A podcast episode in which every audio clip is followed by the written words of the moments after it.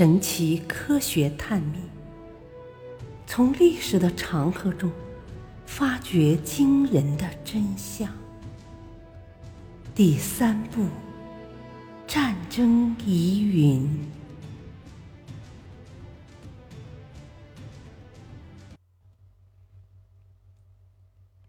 丘吉尔为何牺牲考文垂？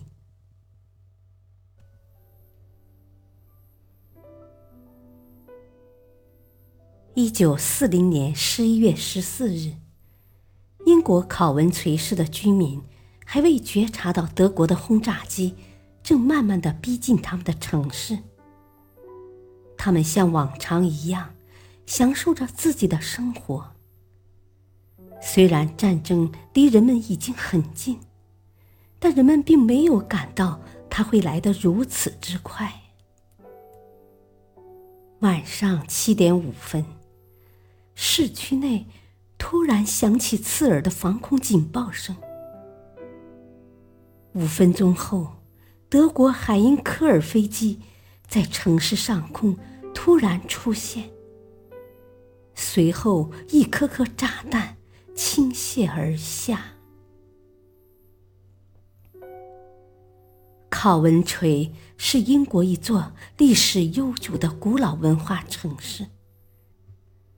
当时也是英国最大的飞机制造基地。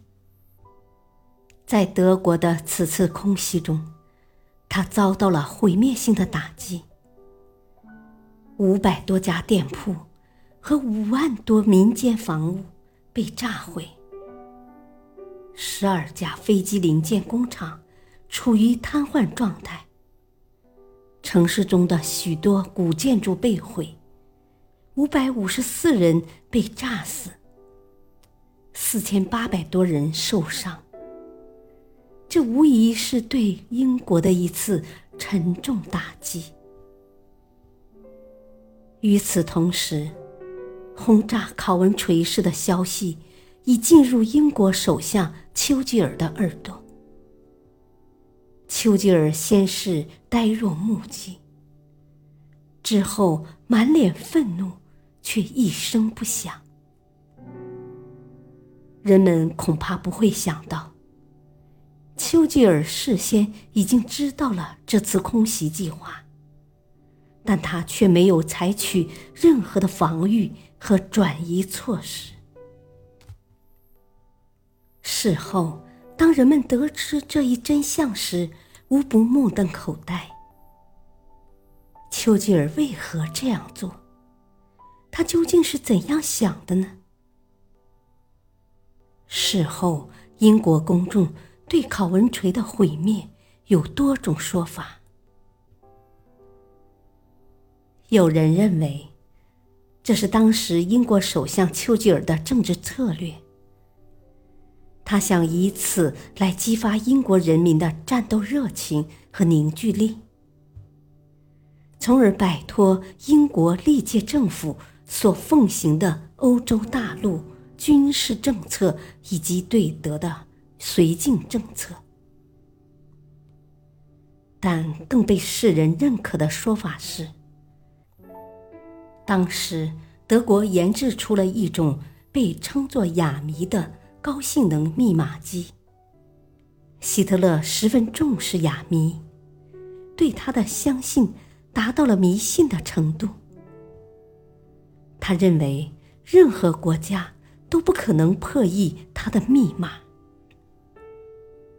正是出于心理上的强烈依赖和他的自负，希特勒毫不犹豫地让德国国防三军部队全部采用了哑谜。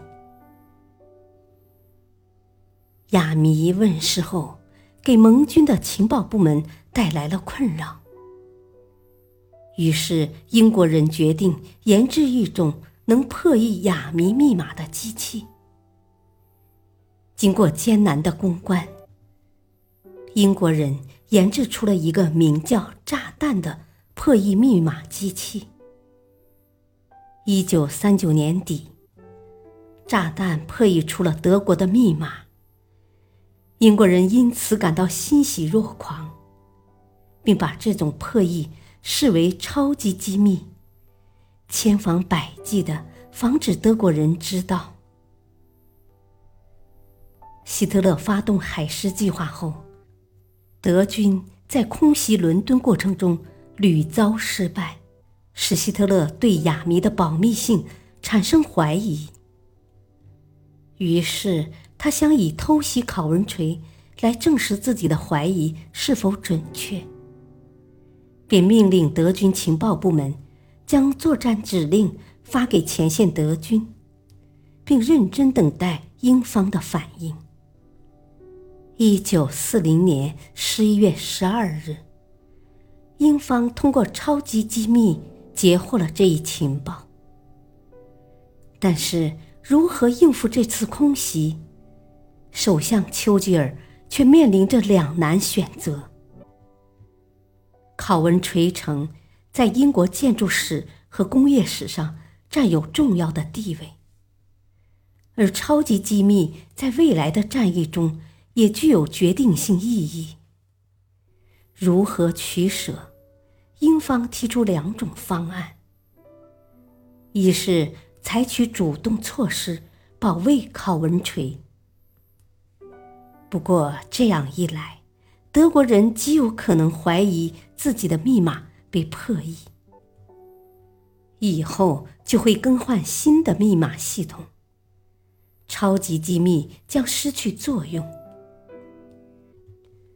另一种方案是让考文垂的防务措施原封不动。对空袭做出合乎常情的反应，用牺牲考文垂来保住超级机密。十四日下午，丘吉尔考虑再三，最后忍痛做出决定：考文垂不做防御疏散。这样，历史就上演了本文开头的那一幕。但丘吉尔放弃考文垂，果真是为了一台机器吗？我们期待着史学界能给出权威的解答。